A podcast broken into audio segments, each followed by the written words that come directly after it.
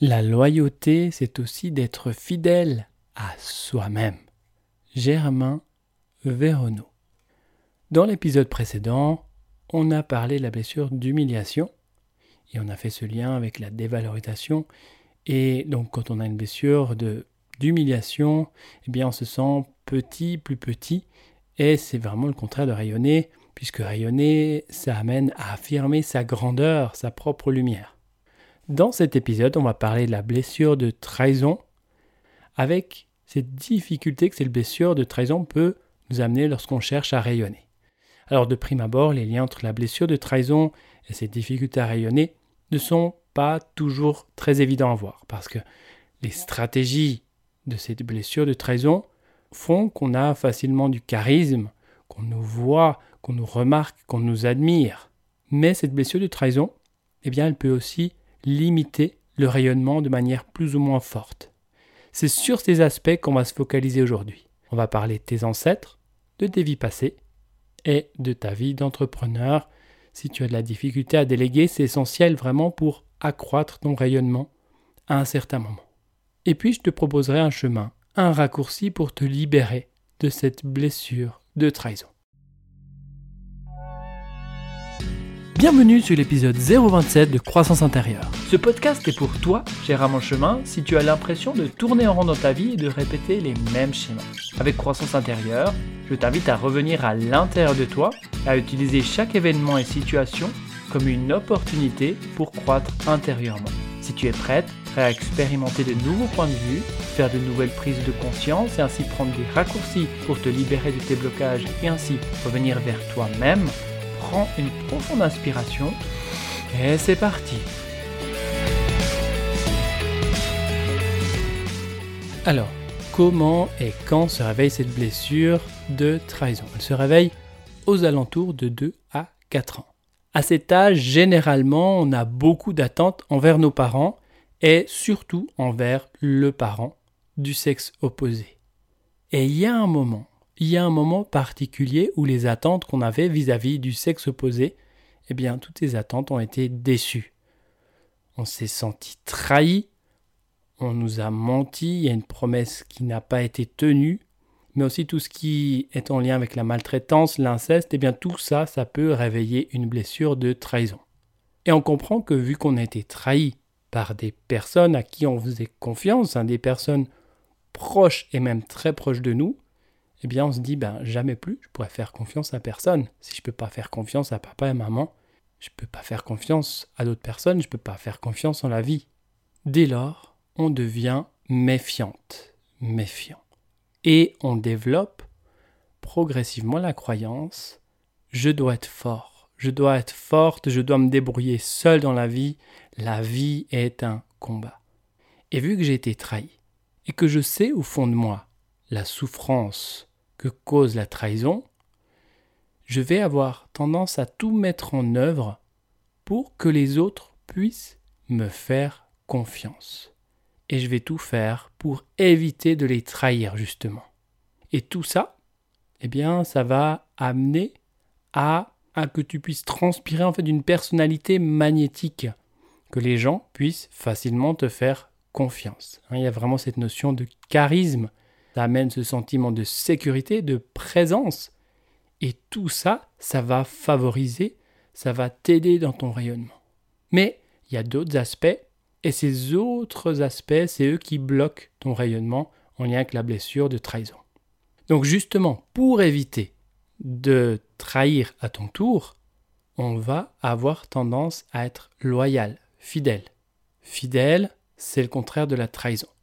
Par exemple, si on te dit un secret et on te demande de le garder, t'en parles à personne, eh bien, tu vas faire la tombe. T'en parles pas, tu le gardes véritablement pour toi. Oui, ça existe, il y a des gens qui peuvent garder un secret. Mais la difficulté, c'est lorsque tu es loyal à différents comportements, à différentes croyances de tes parents, de tes grands-parents, de tes ancêtres, et que toutes ces croyances, ces comportements te limitent aujourd'hui. Alors cette notion de loyauté, j'en avais pas vraiment conscience ça m'a été mis en lumière grâce au travail que j'ai pu faire avec euh, Christian Junot et en lien avec mon rapport à l'argent. Et on verra que ces loyautés touchent souvent et, parlent souvent d'argent, parlent souvent de travail.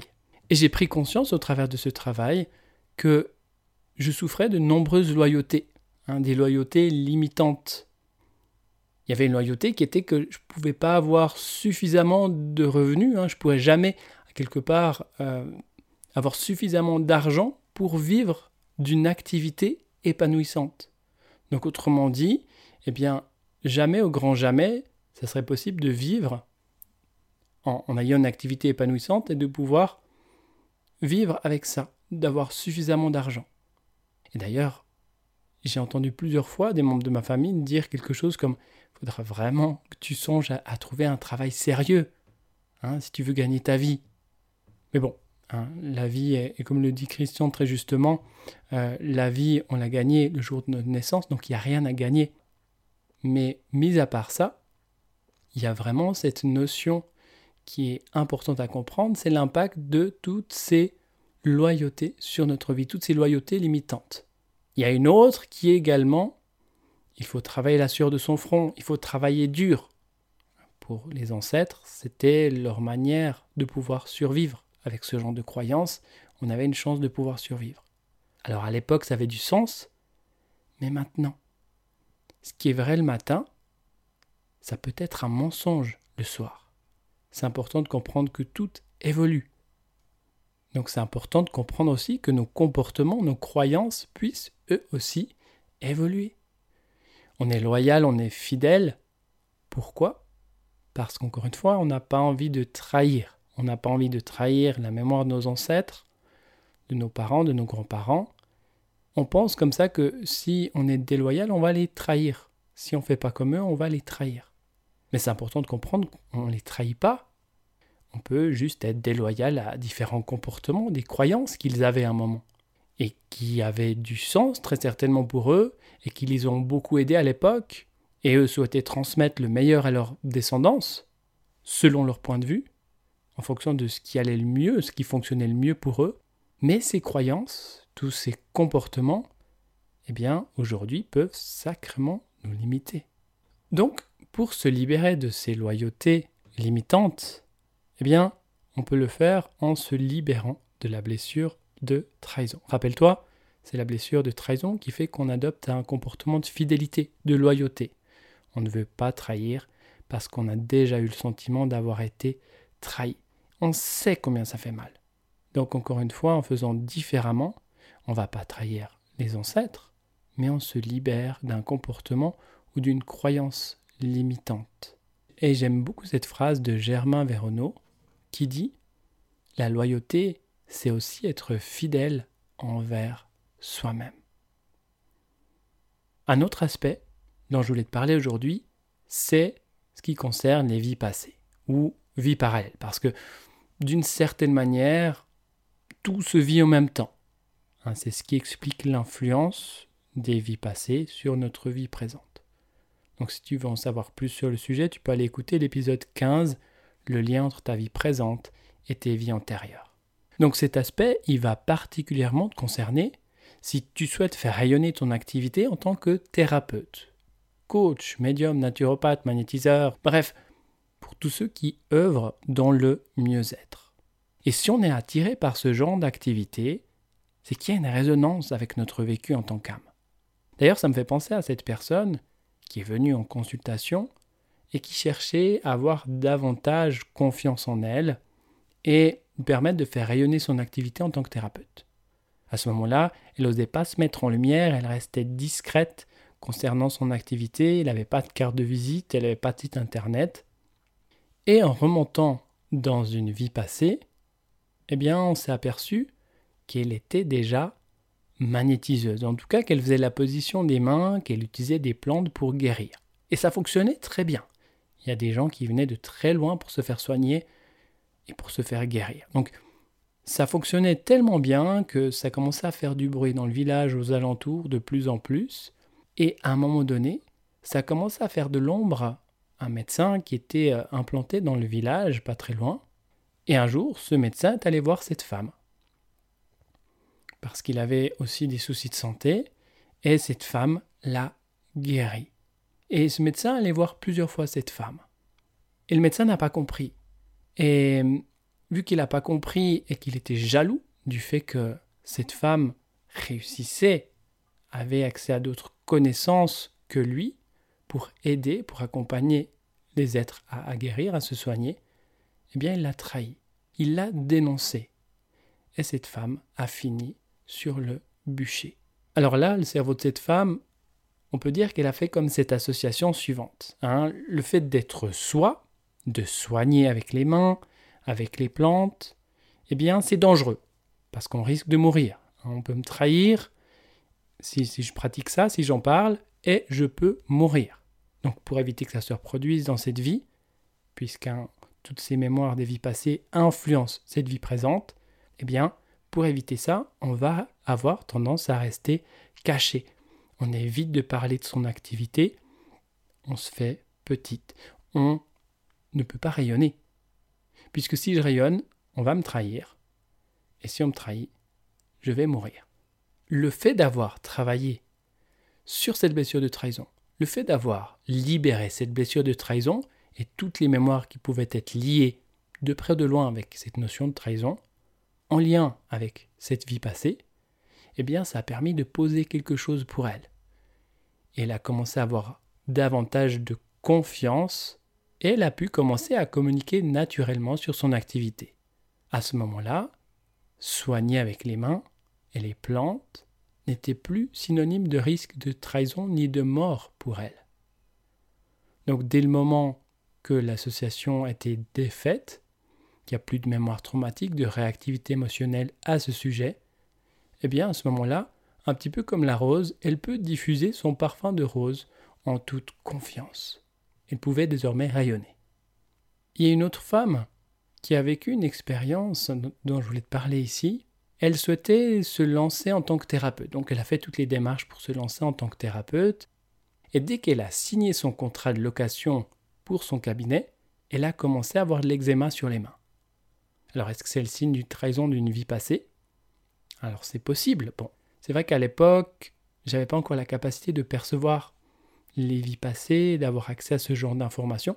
Donc ça reste une hypothèse. Mais c'est important de comprendre que bon nombre de, trahisons, de grosses trahisons, proviennent de vies passées et peuvent impacter notre vie actuelle.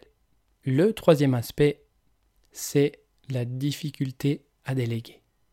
Ben oui, hein, si tu veux faire rayonner, grandir ton activité professionnelle, à un moment donné, il est nécessaire de pouvoir s'entourer.